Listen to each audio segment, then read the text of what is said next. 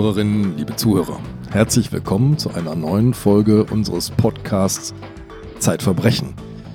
Wir wollen heute ein Familiendrama erzählen, aber ich muss mich ja gleich korrigieren, Sabine, das ist ein großes Stück Weltpolitik, das wir hier erzählen. Ja, Familiendramen, die Weltpolitik bedeuten. Davon gibt es ja einige Familien, die im genau. Moment die Welt in Atem halten. Aber vielleicht sollten wir uns gegenseitig und dann auch unseren Gast vorstellen. Unbedingt. Ich fange mit dir an. Sabine Rückert, stellvertretende Chefredakteurin der Zeit, Herausgeberin von Zeitverbrechen, weil langjährige Gerichtsreporterin der Zeit, keiner steckt so tief in Fällen und Akten und Geschichten drin wie sie. Und Andreas Sendka, Chef des Wissenschaftsressorts und Herausgeber des Magazins Zeit Wissen, der auch heute wieder wissenschaftlich uns zur Seite stehen wird mhm. bei diesem sehr interessanten Podcast. Es wird um einen Neurotransmitter gehen. Genau. Und unser Gast. Unser Gast ist Erich Vollert, Autor der Zeit, langjähriger Reporter, Auslandsreporter des Spiegel, aber jetzt bei der Zeit.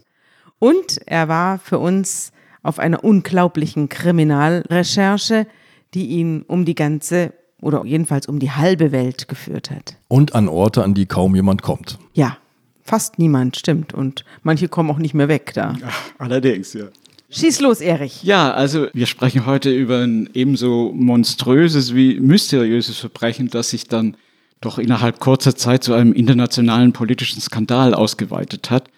Und ich finde eigentlich alles ungewöhnlich an dieser Tat. Es ist wie ein Plot von John Le Carré, hat aber auch Anmutung von Shakespeare oder so. Also sagen wir mal so, es war ungewöhnlich, der Ort und die Zeit, das ist 13. Februar 2017. Wir sind an einem belebten Flughafen, einem der größten in Südostasien, in Kuala Lumpur, der Hauptstadt von Malaysia. Es ist neun Uhr morgens und mitten unter hunderten Passagieren passiert ein Mord. Und dann ist das zweite bemerkenswerte die Tatwaffe. Es ist ein Nervengift namens VX, das international geächtet ist und nur im Besitz einiger Staaten und kaum von Privatpersonen. Und dann das Opfer natürlich. Der Bruder eines höchst umstrittenen, geheimnisvollen Politikers des nordkoreanischen Diktators. Und zu allem Übrigen kommen dann noch die Täter bzw. Täterinnen. Zwei junge Damen aus dem Rotlichtmilieu, Mitte bis Ende 20, und beide behaupten nach ihrer Verhaftung, sie hätten geglaubt, Teil einer Fernsehshow zu sein die sich auf harmlose Streiche spezialisiert hat, eine Art südostasiatischen Variante von Verstehen Sie Spaß. Oder versteckte Kamera. Ja, oder versteckte Kamera. Und in Wirklichkeit ist es allerdings eine Form von Staatsterrorismus, denn der Getötete ist, wie gesagt, Kim Jong-nam, der Bruder von Kim Jong-un, dem jetzigen Herrscher und Diktator von Nordkorea. Und ich stelle mir diese Tat vor, und du beschreibst sie ja in deinem Text mit diesen beiden Frauen wie so eine Art Ballett, also wie so eine Inszenierung. Da steht dieser Kim Jong-nam da auf dem Airport, ja, sein Flug Air Asia 182 ist einigermaßen pünktlich, auf den wartet er. Und von der einen Seite schwebt so eine junge Frau im Sommerkleid heran und sprüht ihm eine Flüssigkeit ins Gesicht. Und von hinten kommt eine andere junge Frau im Sommerkleid und drückt ihm ein feuchtes Tuch auf die Augen.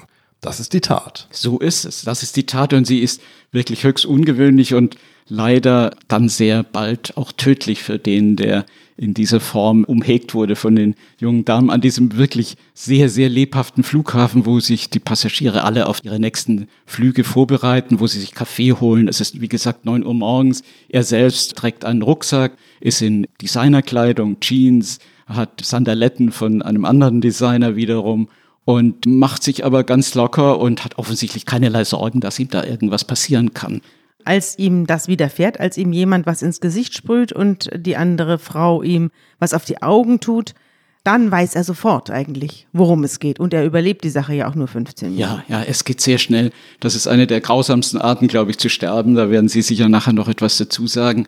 Ich glaube, dass er nicht wusste, was los war, dass er aber sehr schnell ahnte, dass es sehr schlimm ist. Er geht dann ganz kurz rüber zu einem Notdienst, findet am Flughafen das Rote Kreuz und sagt, ich kann kaum noch atmen, mir geht es schlecht und dann übergibt er sich. Ich glaube, wir ersparen uns die Details, aber ich glaube, so will man wirklich nicht sterben.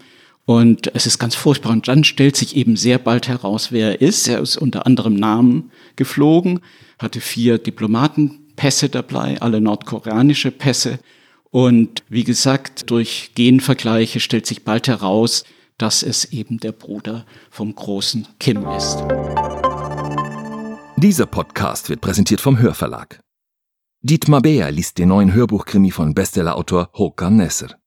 Als Inspektor Barbarotti in der Einöde Gotlands einen totgeglaubten Busfahrer wiedersieht, rollt sich ein sechs Jahre alter Fall wieder auf. Damals kam eine ganze Schulklasse zu Tode. Die Leiche des Busfahrers wurde nie gefunden. Doch ist der Täter oder selbst Opfer? Barbarotti und der schwermütige Busfahrer ist mehr als ein Krimi. Es ist das Porträt einer ganzen Gesellschaft. Jetzt reinhören unter www.hörverlag.de. So, Andreas, jetzt ist dein Auftritt. Hm. Was ist VX? VX ist eines der schlimmsten Nervengifte überhaupt. Und vielleicht erkläre ich am Anfang mal diesen Auftritt, diesen seltsamen von den beiden Frauen.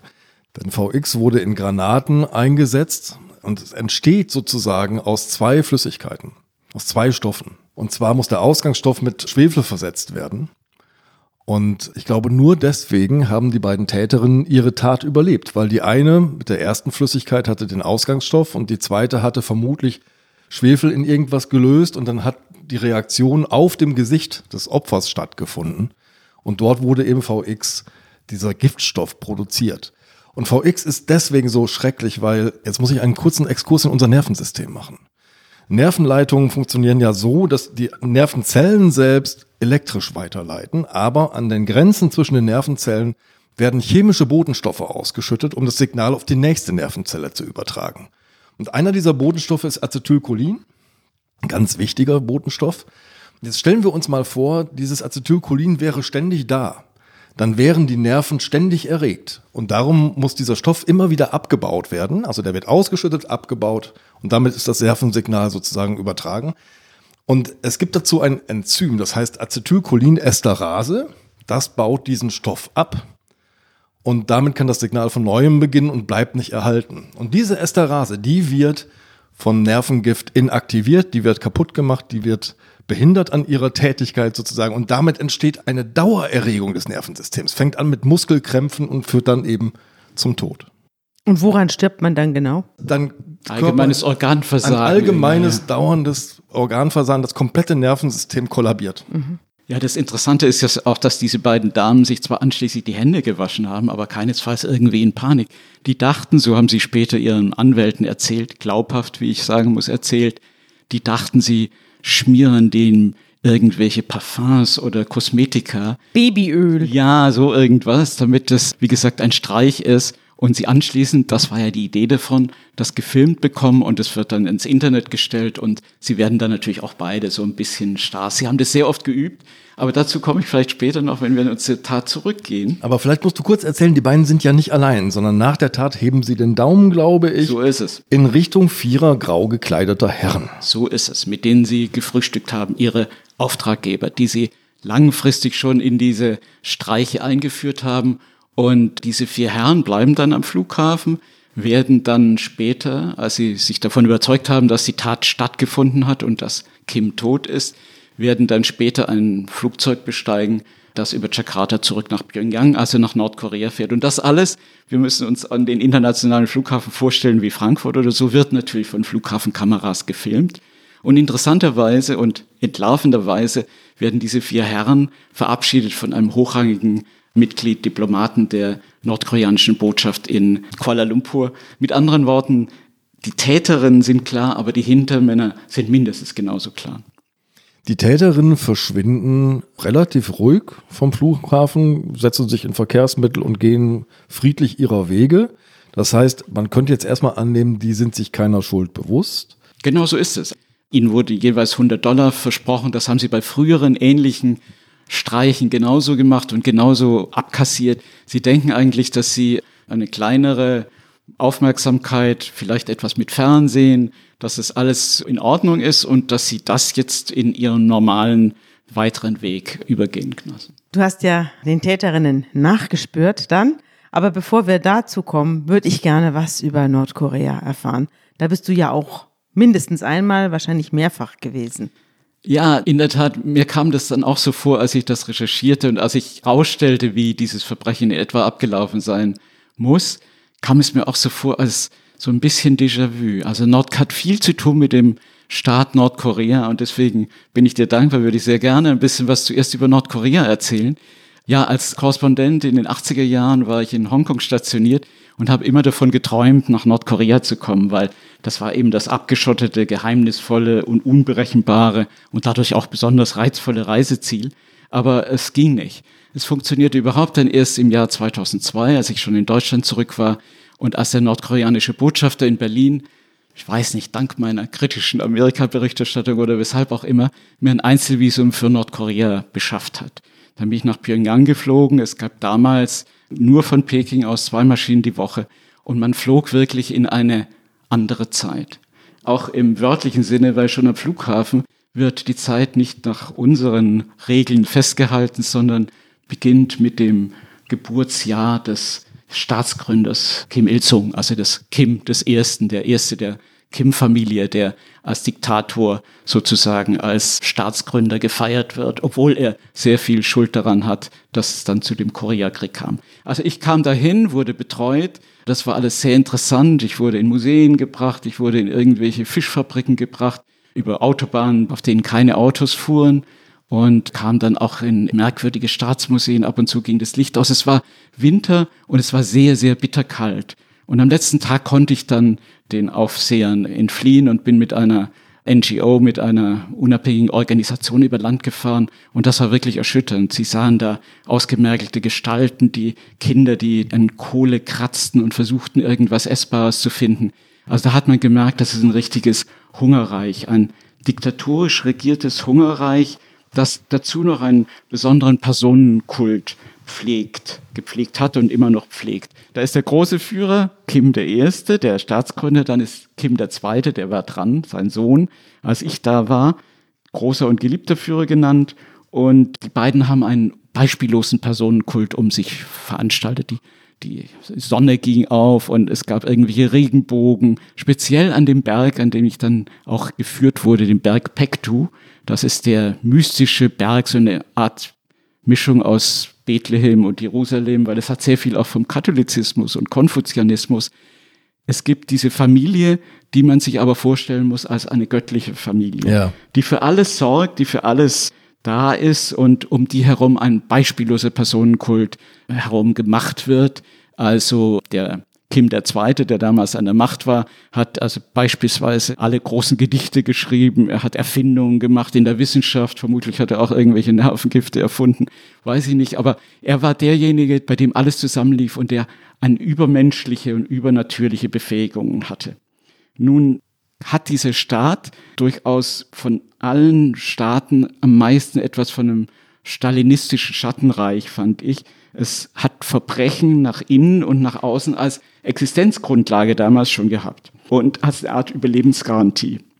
Die Gulags im Inneren, die überall waren, jedenfalls hat die UNO das verkündet und festgestellt. Ich kam da natürlich nicht rein. Und nach außen die Massenvernichtungswaffen schon damals hat sich die Kim-Familie um Atomwaffen gekümmert und wollte und hat erfolgreich dann diese Atomkreislauf vollendet. So dass also im Inneren wie im Äußeren durchaus, ja, ein Terrorstaat mit Staatsterror gearbeitet hat. Kim II., der damals an der Macht war, hat beispielsweise eine südkoreanische Passagiermaschine über dem Andamanenmeer sprengen lassen mit Bomben. Alle Leute wurden getötet dabei. Und es war also durchaus nicht neu, dass Verbrechen an unliebsamen Staatsbürgern oder an Südkoreanern verübt wurden von dem Norden. Und das Ausschalten verhasster Regimegegner oder Verdächtiger, die dem Regime gefährlich hätten werden können, war geradezu ein, ein Überlebensprinzip dieses Regimes. Mhm. Du hast von diesem mystischen Berg erzählt. Auf diesem mystischen Berg wird die nächste Generation sozusagen der dynastischen Herrscher dann auch geboren. Und der jetzt herrschende Kim Jong-un, um den gibt es einen Geburtsmythos, der ist voll von Symbolen und Bildern. Da gibt es nicht nur einen Regenbogen, der bei seiner Geburt erscheint, sondern gleich einen doppelten die Vögel singen und ein Stern geht gleichzeitig auf. Also mehr geht nicht an himmlischen Mächten, die da beschworen werden. Ja, für uns ist das fast ein bisschen, äh, wie soll ich sagen, too much. Also wir denken, das kann, können das die kann Leute doch nicht glauben. Sein. Aber mhm. in diesem Reich muss man sich vorstellen, waren damals ja auch zumindest keine anderen Informationen verfügbar und U-Bahn-Stationen hießen Paradies und den Leuten wurde auch suggeriert, dass sie im Paradies leben, weil ihnen ständig erzählt wurde, in Südkorea geht alles viel schlechter, in der ganzen Welt geht es viel schlechter und ihr habt großes Glück, dass ihr in diesem merkwürdigen Paradies Nordkorea lebt. Wir sehen natürlich hier im Fernsehen den dicken Kim Jong-un. Der ist ja für uns eine Operettendiktator. Ja, also, Also eher eine komische Figur. ja, das ist eben die Frage, ob wir da so richtig falsch liegen, weil letztlich geht es darum, ist er irgendwie ein Riesenbaby und mit seiner merkwürdigen Frisur und seinem Auftreten eine Witzfigur. Es gibt ja jede Menge Podcasts, die sich nur mit ihm beschäftigen und mit seinen Äußerungen oder so. Oder ist er, wie ich glaube, ein sehr ernstzunehmender Politiker, der eben skrupellos vorgeht. Aber damals war es noch nicht ganz so weit. Das war ja 2002 und man hörte da, dass Kim II., also sein Vater, kränkelte und jeder stellt sich natürlich die Frage der Nachfolge. Ganz klar dynastische Erbfolge. Der älteste Sohn ist natürlich, ja, kommunistische dynastische Erbfolge. Der älteste Sohn ist derjenige, der dran sein sollte. Und der älteste Sohn war eben dieser Kim Jong-nam, unser Von Mordopfer. Tod wir ja, eben unser Mordopfer. Und Kim Jong-un, sein jüngerer Bruder, der sollte eigentlich nicht drankommen. Aber nur hatte Kim Jong-nam mehrere Nachteile. Er war von einer Geliebten der Sohn von Kim II. Also und damit nicht nicht so ganz, nicht so ganz anerkannt. Aber doch so, dass er im Ausland studieren durfte und dann, als er als 17-Jähriger wieder zurückkam, er war in Genf auch, als 17-Jähriger zurückkam, dann sehr steile Parteikarriere machte und alles dachten damals noch, na, wird er das doch packen und wird sich die Familie dann doch dafür entscheiden, den Ältesten zum Nachfolger zu machen. Aber gleichzeitig hatte dieser Kim Jong-nam für eine Diktatur merkwürdige Vorlieben entwickelt. Er fand bei einem Staatsbesuch die Chinesen ganz toll und wie die das da hinkriegen mit der Wirtschaft. Und er hatte gehört von Japan, dass es da so wunderbare Vergnügungsparks gab. Und da hatte er eine sehr seltsame Idee. Er hat sich einen Diplomatenpass ausstellen lassen, Dominikanische Republik übrigens. Und mit diesem Diplomatenpass ist er nach Japan gereist, um dort Disneyland zu besuchen. Das ist alles so absurd, dass man es gar nicht glauben mag, weil es sich wie ein Filmplot anhört, aber es Ja. war so. Und Kim Jong-nam ist da leider aufgeflogen zu seinem Am großen Flughafen. Missvergnügen. Ja, der kam nicht bis Disneyland. Und das hat sich natürlich rumgesprochen, auch in Nordkorea, und wurde ihm nicht so sehr positiv angerechnet. Mit anderen Worten, er fiel in Ungnade. Ja, die Japaner haben ihn, glaube ich, erstmal nach China abgeschoben, oder? Ja, so Mhm. ist es. Darf ich fragen, warum man dann in Ungnade fällt, nur wenn man in Japan mal das Disneyland angucken will? Dann ist sozusagen die Erbfolge schon im Eimer. Ja, das ist schon im Eimer, weil Japan ist mal natürlich der große Feind Koreas und Nordkoreas ist die Japaner da ja tatsächlich viele Verbrechen begangen haben. Und zum anderen die Verbindung ins Ausland von Nordkorea ja praktisch nur zu China und der Sowjetunion, damals noch zu Russland waren. Und mit anderen Worten, Japan war aus verschiedenen Gründen ein No-Go. Und Erzfeind. dazu noch einen Vergnügungspark aufzusuchen, das ging nur alles überhaupt nicht. Und er wurde dann, wie du sagst, er wurde dann tatsächlich abgeschoben nach China, bekam noch eine Staatsapanage für ein Weilchen, unklar wie hoch die war. Die Chinesen haben ihn aber sehr nett behandelt, weil sie sich auch gesagt haben, jemand, der Kim heißt, den muss man sich immer warm halten, der könnte eines Tages doch wieder zurückkommen. Und er ist dann nach Macau gegangen. Macau kennt ihr ja alle Aus auch. den James Bond-Filmen. Las Vegas in Fernost, nur noch fünffach so groß etwa. Und hat sich da ins Spieleparadies begeben. Er wurde zum ersten nordkoreanischen Playboy, darf man sagen. Er hat geflirtet, er hatte mehrere Beziehungen, er hatte auch mehrere Frauen. Und sechs Geliebte. Kinder. Ja, viele Kinder. Dazu war er Dauerraucher, wurde auch sehr, sehr korpulent und hat immer getrunken und so. Also es war unklar, wie er diesen Lebensstil durchhalten konnte. Wer hat ihn denn finanziert? Ja, eben. Erstmal die Chinesen haben ihm wohl Geld gegeben. Aus Nordkorea kam auch Okay. als Kim-Sohn kam dann wohl noch Gelder über. Aber es wurde knapp. Und er hatte in Macau teilweise oder einmal zumindest hatte er in einem Spielcasino schon ein Spielverbot, weil er seine Rechnung nicht begleichen konnte. Also, wenn ihr so wollt, war er oder ist er genau das Gegenteil dieses sehr strebsam, dem Volke verpflichteten oder tat jedenfalls so jetzigen Herrscher, der dann nach dem Tod von Kim II., Kim III. wurde. Der Artikel, das war ein Dossier, das du damals geschrieben hast, vor ziemlich genau drei Jahren. Da haben wir damals aufgemacht mit den Fotos dieser beiden Brüder. Kim Jong-nam und Kim Jong-un, Mörder und Opfer. Und da hat man aber gesehen, weil du sagst, sie sind so unterschiedlich, man hat gesehen, die sehen sich extrem ähnlich. Ja. Die sind quasi wie aus demselben Förmchen gestürzt. Ja, das stimmt. Nur wie gesagt, der eine war mit westlicher Mode umgeben von Prostituierten, sehr oft einen ganz anderen Lebensstil als Kim der Dritte, der dann ja in seinem Reich heiraten durfte, musste, der dann ein sehr, wie soll ich sagen, sehr gezügeltes, überprüftes Leben geführt hat. Es war irgendwie, vielleicht hat er seinen Bruder beneidet, das ist jetzt aber eher eine Vermutung. Vielleicht hat er seinen Bruder beneidet, aber letztlich waren eben die beiden Typen doch ganz unterschiedlich. Eines muss man noch wissen, der Kim Jong-nam, also das spätere Mordopfer, hat dann in Japan tatsächlich ein paar Interviews gegeben, in denen er gesagt hat, dieses Regime wird sich nicht mehr lang halten. Mein Bruder ist nur eine Marionette der Generäle. Er hat also kurzum alle die Dinge gesagt, die Kim der Dritte nun wirklich nicht hören wollte und von denen er sich provoziert fühlen musste, weil er ja als doch recht junger, er war ja auch noch keine 30, als er an die Macht kam, als doch recht junger Herrscher zuerst mal seine Machtbasis festigen musste. Und da hat er zu alten Mitteln gegriffen. Ne? Und du hattest ja schon angedeutet, Verbrechen nach außen, nach innen sind Teil der nordkoreanischen Politik. Und unter anderem muss Kim Jong-uns Onkel dran glauben. Ja, so ist es. Er hat etwas gemacht, was bis daher noch nicht üblich war. Also er hat eigentlich im Grunde verschärft dieses diktatorische. Er hat auch Familienmitglieder sich vorgenommen. Als erstes den Onkel. Warum hat er sich den Onkel vorgenommen? Der Onkel galt als Nummer zwei, als sozusagen sein Einflüsterer. Viele haben gedacht, dass der eigentliche Herrscher. Und um zu beweisen, so wurde jedenfalls vermutet, dass er selber das doch alles kann oder besser kann, hat er den Onkel erstmal, dachten viele, nur abgesägt, aber dann hat er ihn hinrichten lassen und zwar auf besonders brutale Weise. Und das hat er sicher auch Wie gemacht. Der wurde dann vorgeführt öffentlich und wurde von Flachs praktisch völlig Zerfetzt. zerschmettert. Auch das wurde gemacht, glaube ich, um ihn zu demütigen und gleichzeitig um Abschreckung zu schaffen. Abschreckung ist ein ganz wichtiges Motiv für Kim den Dritten, für den jetzigen, weil er natürlich weiß, er ist jung, weil er weiß, er hat noch nicht so viel militärische Erfahrung, aber er hat sich, das muss man sagen, doch wirklich durchgesetzt und mit dieser besonderen Brutalität. Aber was für ein Irrsinn, diese Inszenierung. Da wird ein einzelner Mensch mit einem Flugabwehrgeschütz hingerichtet. So ist es. Und der Hinrichter nennt sich Genie aller Genies und lässt sich als Erlöser feiern.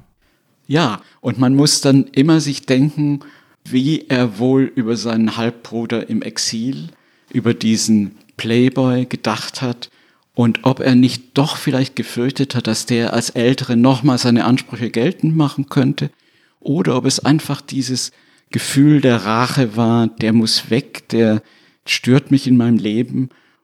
Es ist äh, sehr schwer zu sagen, was ihn letztlich dazu bewogen hat, aber es gab, und Kim Jong-nam, das spätere Mordopfer, hat es auch gespürt und erfahren, es gab Warnungen vom südkoreanischen Geheimdienst an ihn. Wir haben daraus den Titel gemacht, dann vom Dossier, der da heißt, du bist zu liquidieren und die Tat baldmöglichst durchzuführen, wo auch immer und von wem auch immer genau. Also er wusste, es ging ihm sozusagen langfristig oder mittelfristig an den Kragen und er hat sogar einen Brief geschrieben an seinen Bruder, in dem er gebeten hat, ihn doch in Ruhe zu lassen. Das hat nichts genützt. Er hat ja geschrieben, das zitierst du ja, bitte ruf deine Leute zurück, verschone mich und meine Familie. Wir haben keinen Ort, wo wir sicher sein können. Selbstmord wäre der einzige Ausweg. So bettelt also Kim Jong-nam, der später ermordete, den Herrscher Kim Jong-un an. Und ich habe so ein bisschen den Eindruck, dass die beiden Brüder nicht nur durch ihre Äußerlichkeit verbunden sind und durch den gemeinsamen Vater, sondern auch durch die Tatsache, dass jeder vor dem anderen Angst hat. Ja, ich glaube auch. Ich denke, dass Kim Jong-nam zwar nicht geplant hat, irgendwelche politischen Coups oder, oder irgendwelche direkte Machtgelüste gezeigt hat, aber dass ihm doch mit der Zeit klar geworden ist, dass er eigentlich nur eine Karte hat, mit der er spielen kann, mit der er auch finanziell irgendwie Chancen hat. Bei den Chinesen zu, so zu tun, als würde er daran interessiert sein, eines Tages äh, eine große Rolle zu spielen in Nordkorea und damit den chinesischen Einfluss wieder zu verstärken oder dann eben auch mit den Amerikanern. Und das ist interessant. Und da sind wir jetzt wieder zurück beim Fall von Kuala Lumpur. Das heben wir uns einen Moment noch auf, Ja. denn jetzt interessiert mich eines. Es gibt drei sehr interessante Geschichten, wie das Opfer und die beiden Täterinnen nach Kuala Lumpur kommen. Diese Stadt hat eine gewisse Anziehung, unterschiedlich auf alle drei. Kim Jong-nam ist öfter mal dort, denn er hat da einen Freund. So ist es. Das ist der Botschafter von Nordkorea und es gibt nordkoreanische Lokale. Und in Kuala Lumpur interessant für ihn oder vor allem dann natürlich auch für die seine Hasher, seine Verfolger, hat direkte Beziehungen, einer der wenigen Staaten, die direkte Beziehungen haben. Ohne Visa kann man da ein- und ausreisen als Nordkoreaner. Und er hat ja noch einen nordkoreanischen Pass. Man kann sich wunderbar vergnügen. Es ist zwar offiziell ein muslimisches Land, aber es gibt jede Menge Tanzdiskotheken, Tanzsalons, Massagesalons, auch sehr viele junge Damen, die versuchen, da ihr Glück zu machen. Und eine oder eigentlich beide, die Täterinnen wurden, haben eigentlich aus diesem Grunde dieses Kuala Lumpur aufgesucht. Siti Aijia, damals 25 Jahre alt, ist einer von ihnen. Und du bist nach Indonesien geflogen und hast ihr Dorf aufgesucht. Kannst du diesen Besuch einmal schildern? Ja, gern. Also es war erstmal so, natürlich habe ich mir diesen Flughafen angeguckt und den Tatort und habe dann natürlich auch versucht, mit der nordkoreanischen Botschaft zu sprechen. Die war, die war gesperrt. Aber die malaysischen Journalisten hatten sehr viel Vorarbeit geleistet und haben unter anderem auch die, die letzten Tage, da kommen wir vielleicht nochmal drauf zurück, die letzten Tage von Kim ja. Jong-nam sehr gut recherchiert und mit mir dann ihre Informationen auch geteilt. Ja, aber mich hat interessiert, wer ist diese junge Dame, mal ganz abgesehen davon, dass wir nicht wussten damals noch und dass man bis heute ja nicht hundertprozentig sicher sein kann, hat sie das bewusst gemacht? Hat sie das ganz unbewusst gemacht? Wie glaubhaft ist das? Und dazu dachte ich, wäre es am besten, das familiäre Umfeld zu erschließen und mhm. kennenzulernen. Und du bist auf eine Bauernfamilie gestoßen, ja, oder? Es war ganz interessant. Der Anwalt hat mir teilweise etwas mitgeholfen, aber es war nicht rauszukriegen, wo genau sie lebt. In der Nähe von Jakarta hieß es, aber in der Nähe von Jakarta ist manches, ist 20 Millionen Stadt. Und es war dann weit auf dem Land und der eine hat mich an den anderen verwiesen und irgendwann bin ich in einem Dorf gelandet, einem sehr, sehr einfachen Dorf wo sich dann herausgestellt hat, dass die Eltern leben und ein kleines Häuschen haben.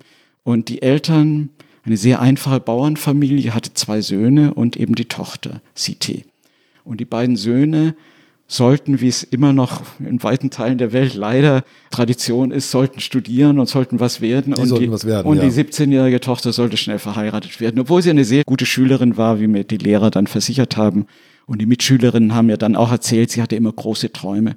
Also sie wurde mit 17 verheiratet in eine einfache Familie zu einem jungen Mann, der eine Art Näherei hatte und wo es dann, ja, ich würde sagen, unterste Mittelklasse in der Nähe von Jakarta. Ihr hat es nicht gefallen. Für sie war, obwohl sie dann sehr schnell einen Sohn bekommen hat, für sie war es irgendwie, äh, tja, ein Engpass. Sie wusste nicht, wie sie da rauskommen sollte, aber sie war entschlossen, da rauszukommen. Ich fühle mich wie im Gefängnis, hat sie einer Ja. Freundin mal gestanden. So ist es. Und gleichzeitig wollte sie natürlich ihre Familie und ihren Sohn nicht ganz im Stich lassen. Aber die Familie, also die Schwiegereltern waren eh mehr daran interessiert, den Stammhalter zu betreuen. Und sie hat sich scheiden lassen. Also man muss sich vorstellen, mit 20 und ist dann nach Kuala Lumpur gegangen. Sie wollte, wie so viele junge Damen, dachte sie, sie könnte ins Filmgeschäft. Sie dachte, sie könnte vielleicht Kosmetik lernen.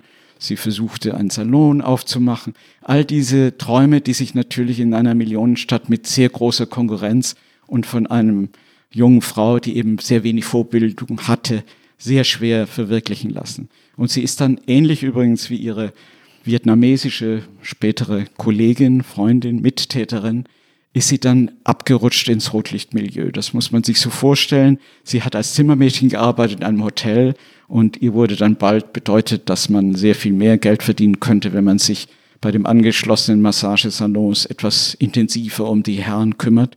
Und sie hat es wohl auch gemacht und hat sich aber immer den Traum bewahrt oder den Ehrgeiz bewahrt, etwas anderes machen, rauszukommen.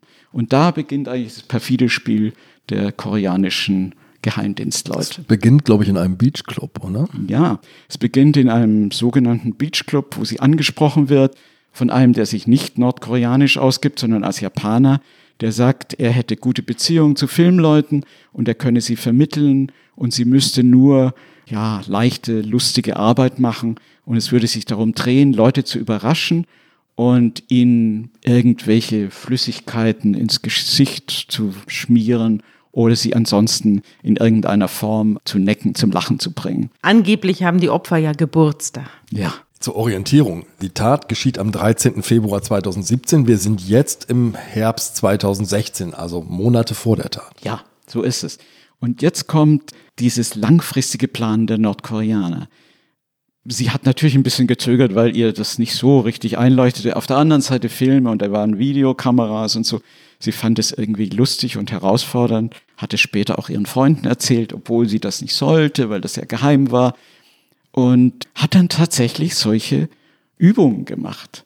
Und zwar einen ganzen Haufen dieser Übungen. Also ich glaube bis zu zehnmal, einmal sogar am Flughafen, einmal in einem Kaufhaus. Und immer ging es darum und wurde mitgefilmt, immer ging es darum, Leute zu überraschen und anschließend behaupteten die Anstifter, würden sie das ins Internet stellen. Sie hat da, glaube ich, nie was davon gesehen oder vielleicht einmal. Aber sie hat jedes Mal 100 Dollar gekriegt und wurde dann immer selbstbewusster und konnte dann auch auf die Leute zugehen, ohne Angst zu haben. Also das waren Statisten. Das waren Leute, die es wussten, dass sie jetzt überfallen werden. Ja. Und die wurden dann sozusagen von den beiden Frauen überfallen und die haben dann ihnen was ins Gesicht geschmiert. Man hat also sozusagen Probedurchgänge so der es. späteren Tat genau. gemacht. Moment, Moment. Jetzt muss ich einmal einschreiten, denn du hast gerade einmal das Wort Freundinnen verwendet und du hast gesagt, die beiden Frauen zusammen.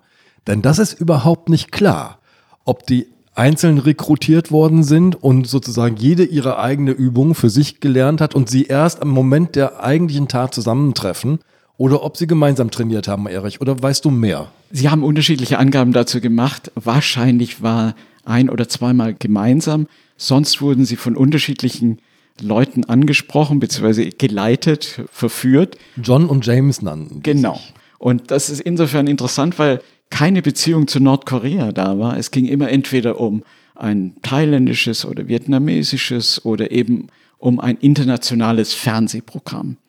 Siti hast du gerade beschrieben. Du hast ihr Schicksal beschrieben, du hast ihr Dorf beschrieben, du hast die Geschichte ihres Weges nach Kuala Lumpur beschrieben. Und interessant ist, wenn wir auf die andere Täterin schauen, auf die andere junge Frau, diese Geschichte ist eigentlich ganz genauso, oder? Ja, die ist fast parallel so. Die kommt auch aus dem Dorf, die hat auch diese großen Träume. Die hat auch mal mitgemacht in einer kleinen Fernsehshow, fiel dann gleich wieder raus und hatte diese, diese Sehnsucht. Also die Nordkoreaner haben sich sehr, sehr gut die Leute ausgesucht, also ihre beiden Mädchen ausgesucht. Die waren ansprechbar, die waren bisher gescheitert in ihrem Berufsleben und sie hatten große Lust, was Neues zu machen. Witzigerweise, und das deutet darauf hin, dass sie tatsächlich daran geglaubt haben, dass es nur eine, eine Show ist, die Vietnamesin, also die zweite Täterin, hatte am Tag der Tat ein T-Shirt an, auf dem LOL stand. Laughing out loud. Was man sich deutsch so in etwa übersetzen könnte mit Ich lach mich tot. Ich schmeiß mich weg vor Ich Lachen, lach genau. mich tot, genau. Und das war in bestimmter Weise der sehr ernste Hintergrund mit dem Tod. Also sie waren die perfekten Täteropfer. So ist es. Was mir an diesem Besuch in Indonesien besonders gefallen hat und mich besonders beeindruckt hat, war die Natürlichkeit der Leute und dass die Mutter glaubhaft erzählte, dass die Tochter bei ihrem letzten Besuch gesagt hätte, du, ich bin da an was Großem dran, ich werde jetzt ein Fernsehstar. Und wenn sie das nicht erfunden hat, die Mutter, und sie machte nicht den Eindruck, als würde sie solche Dinge erfinden, deutet das darauf hin, dass die Tochter tatsächlich gedacht hat, ganz naiv, das ist eine lustige Sendung, das hat nichts Ernstes und vielleicht gar nichts. Gefährliches. Ja. Was führt denn Kim Jong-nam jetzt an diesem Tag nach Kuala Lumpur oder in dieser Zeit? Denn wir müssen sagen, sein Freund, der Botschafter, ist auch Weg Opfer vom Fenster. geworden. So ist es. Er ist sogar hingerichtet worden, auch in Pyongyang. Auch ein weiteres Zeichen für ihn, dass da etwas drohen könnte. Ja, wenn man so genau wüsste. Also er ist viel rumgeflogen, war auch mehrfach in Malaysia, auch in anderen südostasiatischen Staaten. Er war, und da kommen jetzt die Kollegen, die malaysischen, die das besser recherchieren konnten, zum Tragen. Er war die Tage davor auf einer Urlaubsinsel, Langkawi heißt die, wird von Deutschland auch angeflogen oder wurde in Vor-Corona-Zeiten angeflogen als Urlaubsinsel. Dort war er in einem Hotel und hat wohl einen Amerikaner getroffen. Und da soll es auch einen Austausch von Computerinformationen gegeben haben. Wer dieser Amerikaner war, wurde sehr lange vermutet. Ich habe es hier auch angedeutet, dass es ein amerikanischer Geheimdienstmann gewesen sein konnte. wofür es spricht, dass er etwas vorhatte oder dass er in etwas Größeres verwickelt war, ist, dass er am Tag seiner Abreise, am Tag seines Ermordetwerdens 120.000 Dollar im Rucksack hatte. Das hat man ja auch nicht jeden Tag dabei. Und die Vermutung ist, dass er das aus diesen amerikanischen Quellen, viele andere Leute hat er da nicht getroffen. Was kann das heißen? Haben die ihn angeworben? Mhm. Sollte es vielleicht tatsächlich darum gehen, dass er eine Exilregierung im Ausland bilden soll? Wurde er nur als Quelle hinzugezogen, auf die man dann später mal zurückgreifen konnte? Völlig unklar. Wie waren denn damals die Verhältnisse zwischen Trump und Kim Jong-un? Gab es da schon die ersten Verständigungen wegen der Atomversuche im Meer oder? Das war noch vor, also vor den großen drei Treffen. Also war es war das. kalter Krieg. Ja, es war kalter Krieg. Und die Amerikaner, die, die CIA war immer der Meinung, dass man welche Quelle auch immer man haben kann in Nordkorea, diese erschließen muss. Nachvollziehbar, weil ansonsten ist man jetzt gerade wieder darauf angewiesen, der südkoreanische Geheimdienst behauptet irgendwie, Kim liegt im Koma, dann taucht er wieder ein paar Tage später auf. Also es gibt keinen Staat, über den man so wenig zuverlässige Informationen hat wie über Nordkorea. Und die Idee, einen besonderen Informanten dafür zu haben, diese Idee war natürlich für die Amerikaner sehr bahnbrechend, sehr attraktiv. Liebe Hörerinnen und Hörer, die aktuelle Ausgabe des Magazins Zeitverbrechen ist jetzt online im Zeitshop bestellbar und im bundesweiten Pressehandel erhältlich. Sie wollen keine Ausgabe mehr verpassen? Dann abonnieren Sie das Magazin zum Vorteilspreis unter dem Link www.zeit.de/slash verbrechen-abo. Das war das Opfer. Jetzt zurück zu den Täterinnen, Sabine. Wenn man eine Tat begeht, ohne zu wissen, dass man eine Tat begeht. Wenn man einen Mord begeht, ohne zu wissen, dass man mordet. Ja, zum Beispiel, indem man ein Medikament überreicht bekommt und da wird gesagt, das ist was, das hilft deiner Mutti. Genau. Tu's mal ihr abends in den Tee und dann sinkt die Mutti tot um. Ja. Dann ist es eine Tat, wo der Täter unschuldig ist. Das nennt man im Jargon des Strafrechts Tatbestandsirrtum. Also derjenige, der die Tat begeht, ist im Irrtum über diese Tat. Und man sagt ja, Unwissenheit schützt vor Strafe nicht, aber das stimmt nicht. Unwissenheit schützt vor Strafe wohl. Und solche Leute nennt man undolose Werkzeuge. Das kommt, nehme ich mal an, von dolum, die List, die böse Absicht im Lateinischen.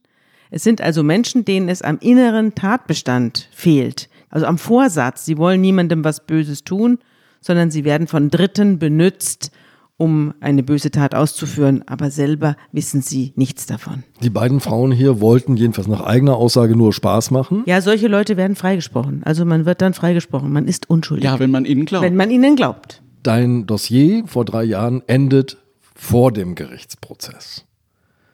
Wie ist der Gerichtsprozess ausgegangen?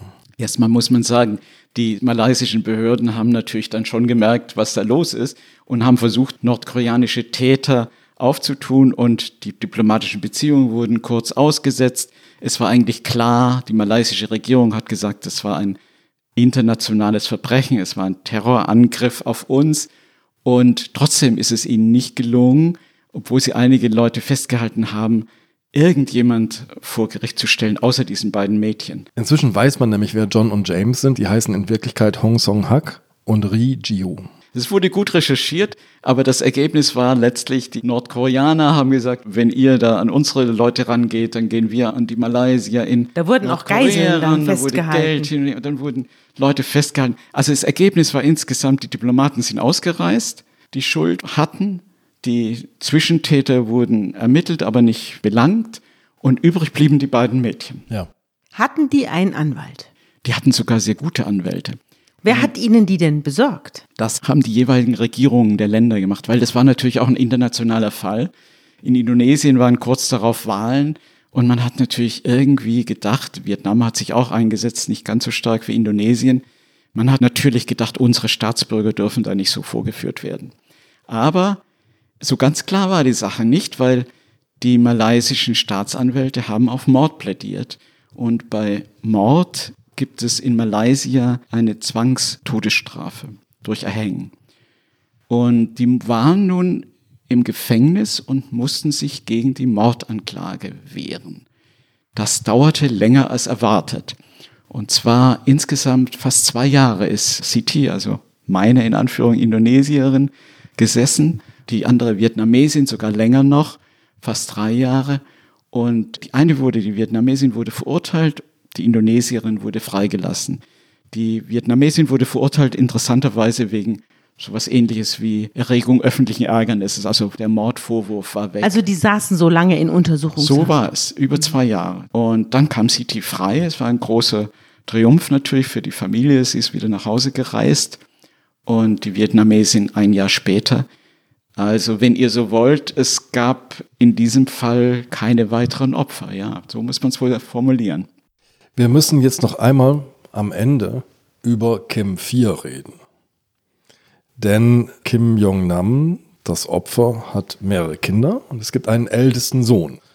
Dieser älteste Sohn, Kim Han-sol, ist aufgetreten, jedenfalls im Video mit einer Videobotschaft. Ist das so ein Fingerzeig nach Nordkorea, es gibt uns noch, ihr seid nicht allein? Ganz sicher ist es so gedacht gewesen von diesem jungen Mann. Ich glaube nicht, dass er jetzt eine direkte Gefahr für, für das Kim-Regime darstellt. Wo lebt er denn? Das ist eben nicht so ganz klar. Er studierte noch, hat sich aber dann zurückgezogen und er kriegte Personenschutz. Zuerst in den Niederlanden, dann war er früher, hat er mal in Mostar studiert und dann in Helsinki. Ich nehme an, dass er jetzt fertig sein muss und wahrscheinlich unter anderem Namen unter Personenschutz gestellt ist. Aber das heißt ja nicht, dass er nicht eines Tages wieder seine Ansprüche geltend machen könnte. Und es zeigt nur, dass es eigentlich nie endet innerhalb der Kim-Familie und innerhalb dieser ganzen Dynastie. Es droht immer was. Allerdings die größte Drohung geht nach wie vor natürlich vom jetzigen Herrscher aus, der damit gezeigt hat, mit seiner Tat in Kuala Lumpur, ihr seid nirgendwo sicher vor uns und niemand ist sicher vor uns, auch nicht einer aus der Familie, was wie gesagt ein Tabu war noch bei den Eltern. Ja, wie gesagt, er verbreitet Angst und Schrecken und hat ja auch von seinen Atomplänen, also von seiner internationalen Abschreckung, um sein Regime zu sichern, nicht abgelassen. Ein Familiendrama, das Weltpolitik macht und anhält. Lieber Erich, vielen Dank, dass du uns diesen tiefen Einblick in ein völlig unbekanntes, abgeschlossenes Land erlaubt hast. Ich ja, danke euch. Eine tolle Geschichte. Eine große Kriminalgeschichte. Tschüss, danke. Danke.